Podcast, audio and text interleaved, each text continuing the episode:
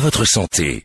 Prenons soin de nous et préservons notre santé avec le docteur Lisa Adjaï de la clinique Missig Bay. Témoignages et conseils, le docteur Adjaï est toujours entouré d'experts. Bonjour à toutes, bonjour à tous, petits, grands-parents, enfants et adolescents. C'est avec un grand plaisir que nous vous retrouvons autour de cette émission de santé dans les locaux de BIP Bénin Info Première sur la fréquence 106 FM.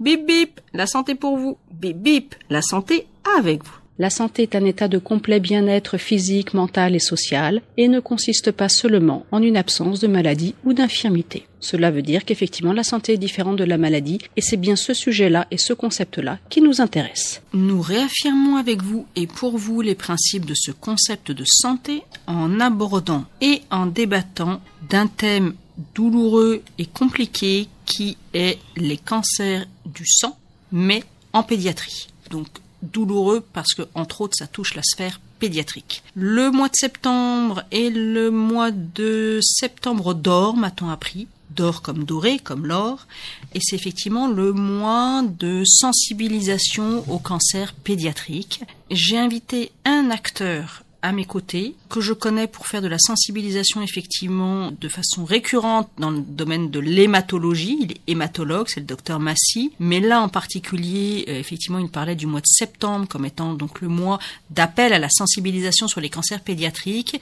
Et j'ai eu envie, effectivement, avec lui, de développer ce thème euh, au cours de l'émission euh, de BIP pour vous informer qu'effectivement un type de cancer, ce type de cancer existe, mais n'est pas désespéré, puisque si on en parle, c'est justement pour vous proposer des solutions et des, des façons de faire pour lutter contre.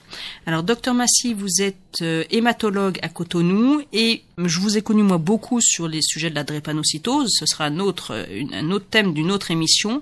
Mais là, aujourd'hui, j'aimerais que vous parliez à nos auditrices et à nos auditeurs au cours de ce mois du cancer pédiatrique, de ce mois, pardon, de lutte contre le cancer pédiatrique, nommé le mois de septembre d'or. J'aimerais que vous nous parliez en particulier des cancers qui concernent votre spécialité, c'est-à-dire les cancers du sang. Merci docteur, merci pour cette invitation. C'est une opportunité en or pour nous.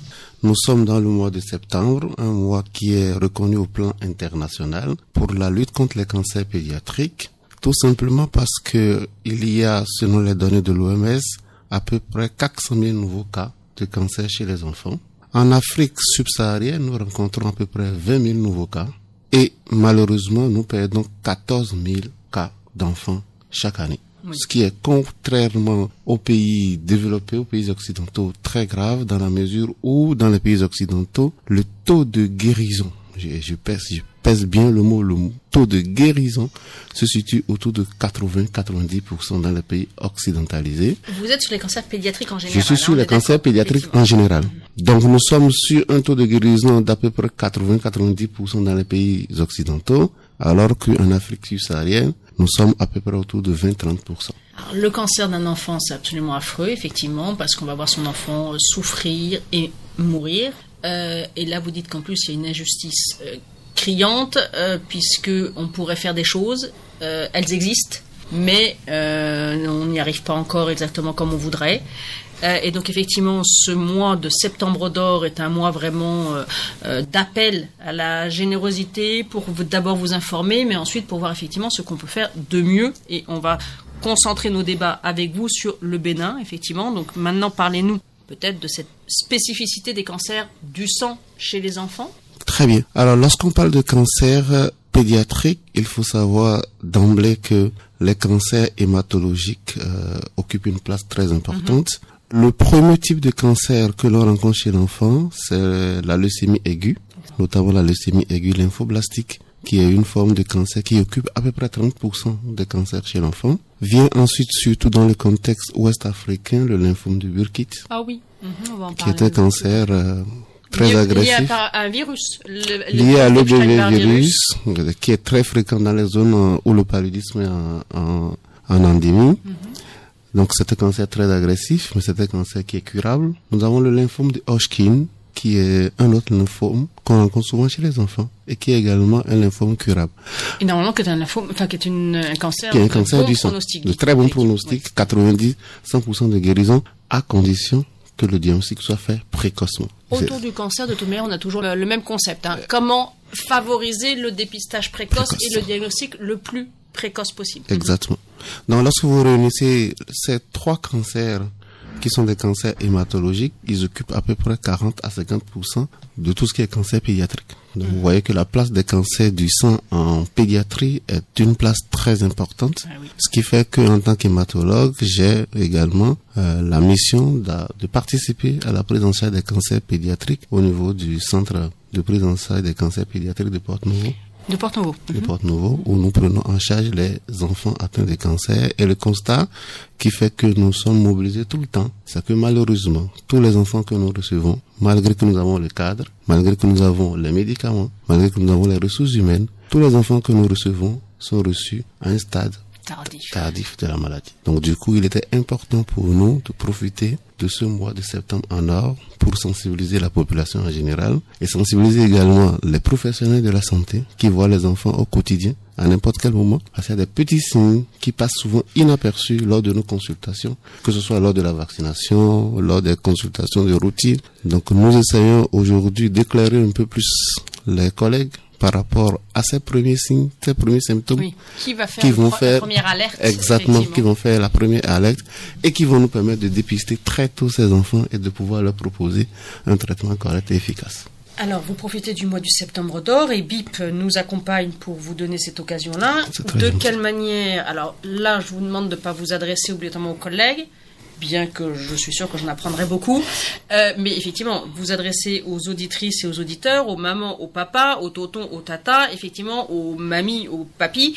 Qu'est-ce que vous voulez nous dire pour que effectivement on puisse être acteur d'un dépistage plus précoce d'une maladie dont on sait que si elle est diagnostiquée tôt, elle a beaucoup plus de chances de guérison que si on la laisse traîner. Très bien. Alors les symptômes, ce sont des symptômes qui sont assez faciles à reconnaître. La fièvre. La fièvre, surtout la fièvre à répétition. Exactement, récurrente. Récurrente. Pas très élevée. Pas très élevée, 38, 38, 5. Ça vient, on donne du para, ça revient, on retraite, ça revient, attention. On va une fois voir le médecin, il met un truc contre l'otite, on y retourne une autre fois, il met... Autre chose. Mhm.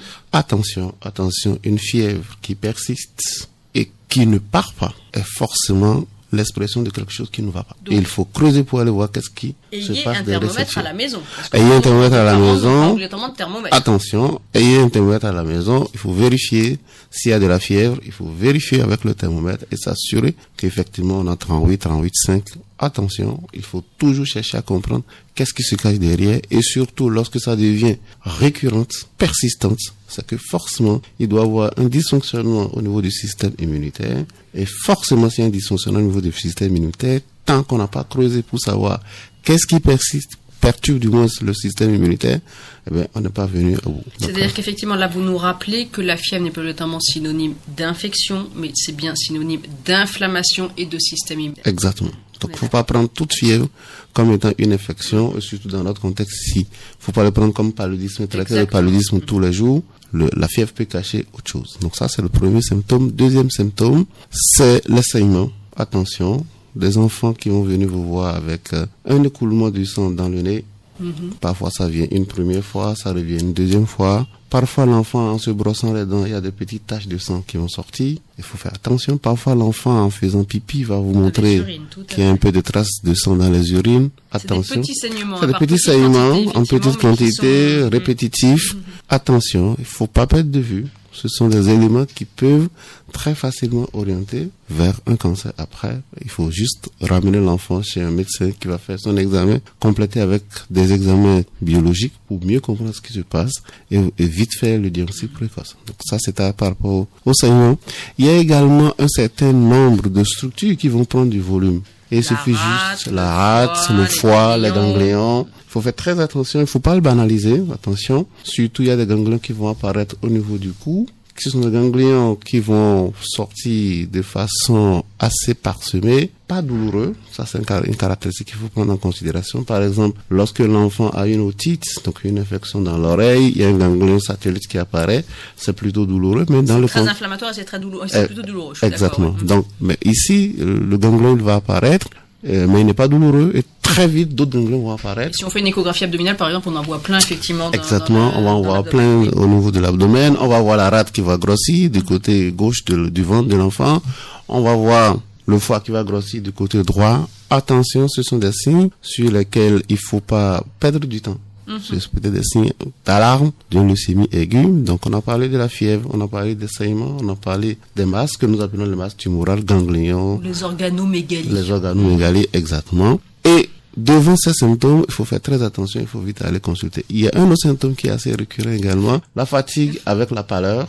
Exactement. L'anémie en fait. L'anémie, voilà. Donc l'enfant est pâle. Euh, beaucoup de moments, le réflexe très mauvais d'aller à la pharmacie pour prendre quelques comprimés de fer ou de fordine. ou je ne sais quel autre. Non, on dit pas le nom ici. C'est une très, très, très mauvaise habitude. Il faut surtout pas le faire parce qu'une anémie, elle cache toujours quelque chose. J'aime bien dire à mes patients, l'anémie n'est pas le problème, c'est ce qui se cache derrière l'anémie qui est le problème. C'est notamment une carence en fer, effectivement. Et ça, on a les moyens biologiques de voir si c'est une carence en, fer, ou pas. Mhm. Donc l'anémie, surtout une anémie qui persiste, une anémie récurrente, attention, mhm. c'est peut-être une leucémie aiguë qui est en train de s'installer progressivement. Et puis après, quand on a, on arrive à un stade quand même déjà un peu avancé de la maladie, les douleurs, notamment les douleurs osseuses, les douleurs articulaires, beaucoup font l'erreur de penser que c'est un rhumatisme articulaire aigu. Parfois, ils pensent que c'est la drépanocytose. Pas du tout. On peut avoir des douleurs osseuses, des douleurs articulaires, sans que cela ne soit un rhumatisme, sans que cela ne soit la drépanocytose. Ça peut être la leucémie aiguë. C'est vrai que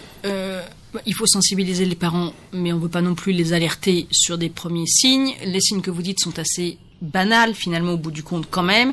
Et ce qui doit euh, le plus attirer, c'est la récurrence ou la continuité des choses. C'est surtout la récurrence, la persistance. Mhm. Et à partir du moment où le parent constate ce genre de signes, le premier réflexe, c'est toujours ne pas perdre du temps à faire de l'automédication. Voir le premier médecin qui est à côté pour qu'il examine l'enfant, qu'il vérifie que tout se passe vraiment bien et qu'il puisse dire oui, ici, il n'y a pas à s'inquiéter, ici, attention, il me faut des examens complémentaires pour pouvoir confirmer qu'il n'y a vraiment rien. D'où votre rôle important d'aller sensibiliser euh, les collègues, parce que c'est vrai qu'on l'a appris en cours probablement, mais que comme on n'en voit pas non plus souvent, on n'y pense pas ou on a oublié. Donc il faut aussi nous alerter qu'une otite c'est bien, un rhume d'accord, mais quand il y a un peu plus ou qu'on voit l'enfant deux ou trois fois euh, au courant du même mois, là il faut avoir alors c'est vrai que c'est difficile, mais il faut avoir le cran de dire à la maman, bah, je vous envoie chez un spécialiste, parce que la maman nous demande toujours, bah, pourquoi? Bah, On va pas lui dire parce que c'est peut-être un, cancer du sang. C'est c'est pas une façon d'annoncer les choses. Absolument. Mm. généralement, je vous laisse la, la, la, charge de le faire, parce que moi je sais que je vous adresse des, des, des personnes et que je me dis, bon moi je suis pas sûr, j'ai même d'ailleurs pas le droit officiellement d'annoncer un truc pareil, mais donc effectivement l'annonce et, enfin l'orientation vers le spécialiste n'est pas non plus aisée, surtout dans notre pays où on n'a pas beaucoup de moyens, on n'a pas vraiment envie d'aller se promener euh, chez un spécialiste et de payer une consultation en plus. Alors. Exactement, oui, ben, je comprends parfaitement, mais de toute façon, c'est déjà notre, notre mission, c'est de rappeler aux collègues, parce que comme vous l'avez dit, après 10 ans, après 5 ans, c'est normal que les notions ne sont plus là, donc ça c'est notre responsabilité de rappeler aux collègues c'est ce que nous faisons tout le temps. Ah bah, je vous connais dans le forum du Conseil de l'Ordre. Hein. Absolument. Tous les dimanches, je Tous les dimanches. un petit cas clinique extraordinaire, pratique, concret, simple, qui nous rappelle tout un chapitre. Absolument, c'est important pour nous. Et au-delà de ça, nous descendons sur le terrain, nous allons voir les collègues dans leur milieu de travail pour les sensibiliser, pour les former, afin qu'ils soient plus aguerris à reconnaître ces signes-là. Évidemment, pour envoyer euh, un enfant chez qui on suspecte un cancer, vous savez très bien que dans le contexte béninois, par exemple, le mot cancer, c'est synonyme de mort. Donc, si vous sortez ce mot, bah. c'est presque sûr à 100% que l'enfant ne sera jamais reçu par le spécialiste. Et il va en, médecine traditionnelle ou Exactement, il va dans des il va perdre beaucoup, de temps, perdre beaucoup mm. d'argent, et puis finalement, revenir à un stade vraiment très avancé de la maladie. Ce que vous faites habituellement, c'est ce que nous conseillons d'ailleurs, c'est pouvoir expliquer aux parents, attention, j'ai constaté une anomalie, il est important qu'on aille regarder derrière, est-ce qu'il y a quelque chose d'autre à faire pour mieux sécuriser l'enfant? Ça, ça rassure un peu les parents et ils viennent en consultation. Ça nous permet, nous, de pouvoir approfondir les examens et de pouvoir après leur... Il y a toute une démarche. La consultation pour l'annonce diagnostique, c'est à peu près une heure, deux heures de consultation. Ah, mais je comprends. Et, encore, et, euh, et finalement, tant mieux, non, parce que voilà, c'est pas, c'est pas. Et donc, c'est tout le mécanisme qui est mis en place pour pouvoir informer les parents de l'annonce du diagnostic, ensuite organiser la prise en charge. Ça prend énormément de temps et forcément en cabinet, on n'avait certainement pas le temps de prendre toute cette... il y a une vraie souffrance. Hein. Exactement. Euh, c'est quand même douloureux, c'est quand même, il y a toute une composante psychologique qu'il faut prendre en considération chez le père, chez la mère, les autres frères, et ensuite voir comment organiser la prise en charge. C'est toute une euh, démarche qu'il faut mettre en, pratique, et ça, nous le faisons avec beaucoup de tact pour ne pas faire soustraire l'enfant du circuit de soins, parce que parfois, lorsque le message n'est pas bien perçu, les parents ressortent du circuit de l'hôpital, et ça c'est très mauvais parce que quand ils reviennent finalement, on est déjà un stade très tardif de la maladie. C'est dépassé. Mais effectivement, alors euh, vous nous dites que au CHDOP, enfin le centre hospitalier départemental de Porte-Novo, c'est ça, là où, où, vous travaillez, il y a d'autres centres, j'imagine, comme le CNHU, il y a d'autres. Par département, on trouve des. des... Alors aujourd'hui, au Bénin, le centre de prise en charge de référence des cancers pédiatriques, c'est au niveau de Porte-Novo, au CHUDOP. C'est une unité qui a été construite vraiment avec tout ce qu'il faut, une norme internationale, avec l'aide de certaines de certains partenaires, mhm. Avec un recrutement de professionnels de la santé aguerris et formés pour, puisque en matière de cancer pédiatrique et d'ailleurs en matière de, de, cancérologie en général, il faut toujours des équipes pluridisciplinaires. Ouais. C'est pas facile de les avoir sur place. Donc nous avons eu la chance, une telle unité a été mise en place, bien construite, alors ça c'est intéressant parce qu'il y a quelques années, moi je suis président d'une association Tojumi qui œuvre dans la promotion du soin palliatif et entre autres j'avais fait du soin palliatif en pédiatrie. Et à l'époque, en fait, le projet était focalisé sur le Togo parce qu'il y avait le centre d'onco euh, pédiatrique. Et donc là, j'apprends une grande nouvelle et j'en suis ravie parce que je préfère euh, savoir que les enfants, on voyait pas mal d'enfants béninois dans au centre d'oncologie de pédiatrie de Lomé. Oui, donc là maintenant à Porte-Novo, on a une équipe. et ça, c'est ça, ça faut en parler. C'est une grande unité, mais vraiment grande unité qui a été construite, équipée, je ne sais pas si c'est permis de le dire, sous la supervision de la première dame. Bien sûr. D'accord, donc qui est vraiment construite, qui est bien, bien équipée, avec les médicaments, avec une prise en charge quasiment gratuite aujourd'hui. Subventionnée en tout cas. Subventionnée jusqu'à 80-90% mhm. de la prise en charge est subventionnée. Euh, c'est vraiment euh, le, fleuron en matière de cancérologie pédiatrique dans l'Afrique de l'Ouest, parce que j'ai fait quand même un certain temps à Lomé, un certain temps à Abidjan, au Sénégal. Je pense ah, qu'on peut se bomber. Hein. Je rassure mes auditeurs et auditrices. on peut, on peut aujourd'hui se bomber le tas en disant, oui, aujourd'hui au Bénin, nous avons une unité de cancérologie qui est vraiment bien construite, qui est bien équipée, dotée en médicaments et qui est placée sous la supervision du professeur Gracien Sabo, qui est le chef de service avec son collaborateur, le professeur Gilles Bouillon, que vous connaissez certainement, mm. Mm. qui est euh, un des acteurs principaux en matière de, de, lutte contre le cancer au Bénin. Donc aujourd'hui au Bénin, nous avons une unité bien construite qui répond aux normes. C'est vrai qu'il y a quelques années, nous aussi, en hématologie, on envoyait des enfants qui ont des cancers pédiatriques à Lomé. Oui, oui. Mais aujourd'hui, non, on ne les envoie plus du tout. Soit ils sont pris en charge directement au niveau de l'unité à Porte-Novo, soit au niveau du CNHU, pour ceux qui ont des cas, qui ont vraiment des particularités qui nécessitent d'être hospitalisés au CRH. Mais donc, euh, on, on, avance là au cours de cette émission, qui est effectivement une émission de sensibilisation, et on, on a appris une, des informations très très importantes et très intéressantes. Euh, le mois de septembre d'or, effectivement, qui est celui des cancers pédiatriques, et les cancers hématologiques en pédiatrie, qui sont très important. Pratiquement un sur deux des cancers pédiatriques sont des cancers hématologiques qui donc, je le, vous l'avez dit, peuvent être soit du lymphome de Hodgkin, soit euh, du Burkitt, soit de la leucémie aiguë. Alors, la leucémie aiguë, parfois, ça va très très vite. Moi, j'ai des souvenirs de leucémie aiguë, euh, enfin de diagnostic ou sur une numération formule sanguine, qui est le premier examen qu'on fait chez un enfant qui a de la fièvre. Les hématologues descendent, euh, à l'époque c'était un truc à étage, et nous disent cet enfant, il part chez nous. Tout de suite. Hein, il y a une urgence presque vitale dans certains cas, alors que même dans des situations tel que je m'en souviens, qui était désespéré, puisque les hématologues venaient chercher l'enfant pour le mettre pratiquement dans, l'heure qui suit ou dans les heures qui suivent sous traitement. Et il y avait des très bons résultats, effectivement. Absolument. C'est de la chimio C'est de la chimiothérapie en première intention, vraiment de la chimiothérapie très vite. Mhm. Euh, c'est vraiment, on va, nous on va chercher les enfants Manu Militari. vous aussi, oui, c'est ça, reste une pratique d'hématologue pédiatrique. Il y a à peu près deux, trois semaines, nous étions descendus pratiquement tous ensemble. Hein. Mhm trois hématomes, on est descendu en chirurgie pédiatrique pour aller chercher l'enfant. C'est ça. Euh, vraiment comme si c'était un militaire. Hein. Mhm. Parce que nous, quand on voit ça, on sait que c'est une urgence thérapeutique.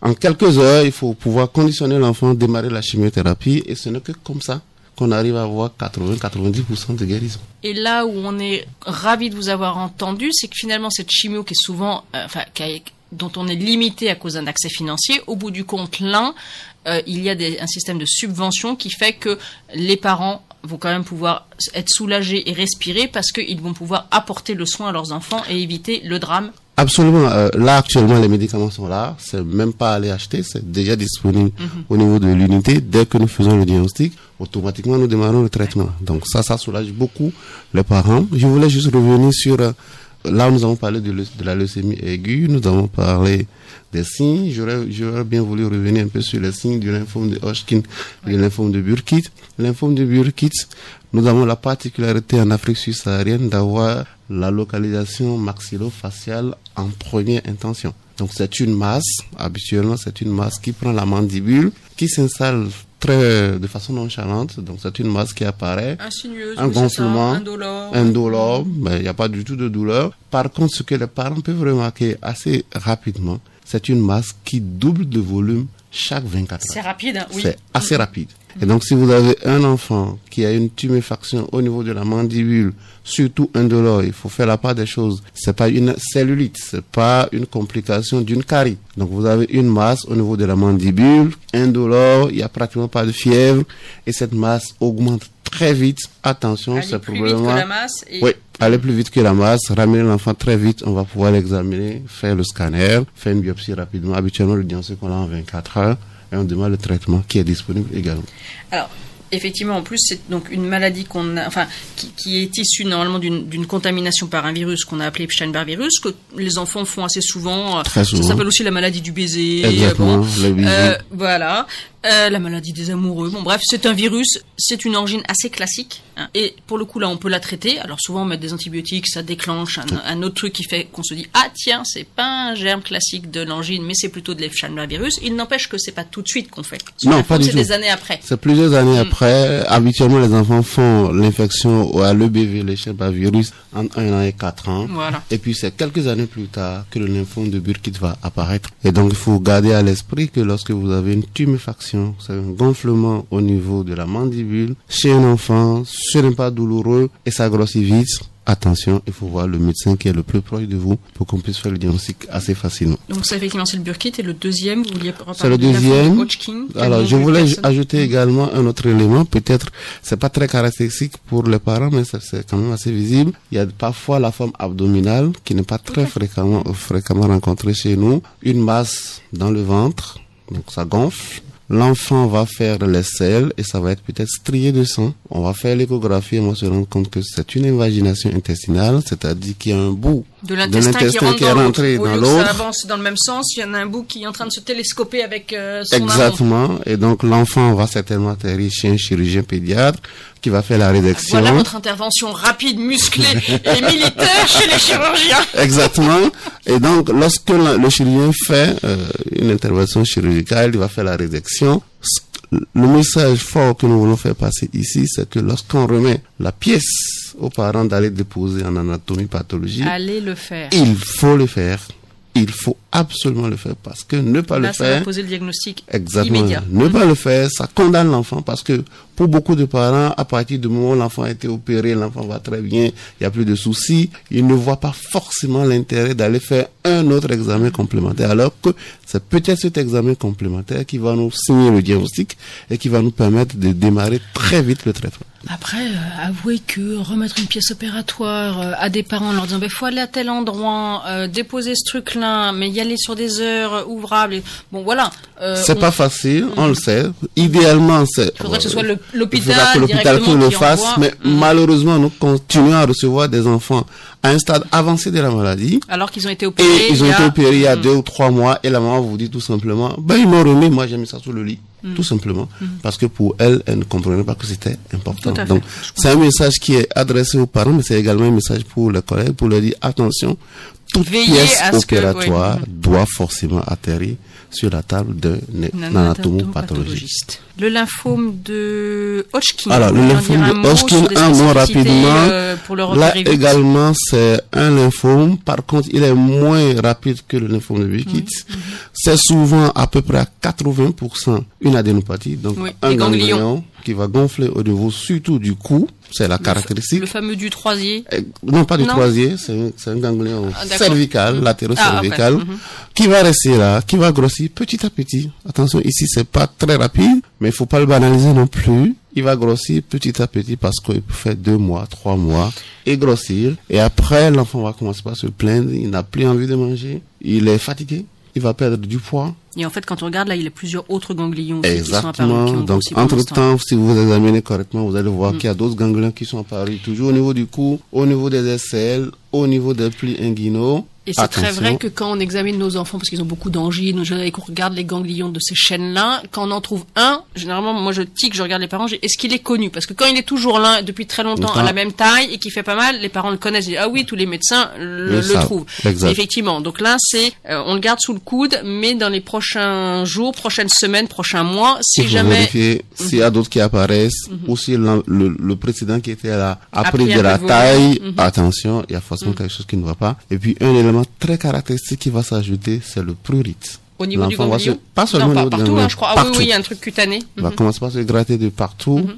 Attention, ce sont des signes qui doivent alarmer. Là, qu'est-ce que vous faites? On fait juste une biopsie du ganglion Alors, on fait juste une biopsie, hein. habituellement en quoi? Deux, trois jours, on a le diagnostic. Et puis, ça nous permet de mettre de la chimiothérapie. Globalement, si l'enfant est diagnostiqué très tôt, on a juste besoin de la chimiothérapie. Mais à un stade plus avancé, si le ganglion est trop gros, après la chimiothérapie, on va compléter avec de la radiothérapie. Alors, radiothérapie qu'on n'a pas encore complètement ici au Bénin. On s'améliore, on a un centre. Euh, mais effectivement, pour l'instant, vous envoyez les enfants où À Lomé, c'est le plus proche. Pour certains, à Avignon, mais Lomé est le plus proche. Mais je pense que d'ici 2024, on aura notre unité de radiothérapie qui sera fonctionnelle et ça va être plus facile pour nous.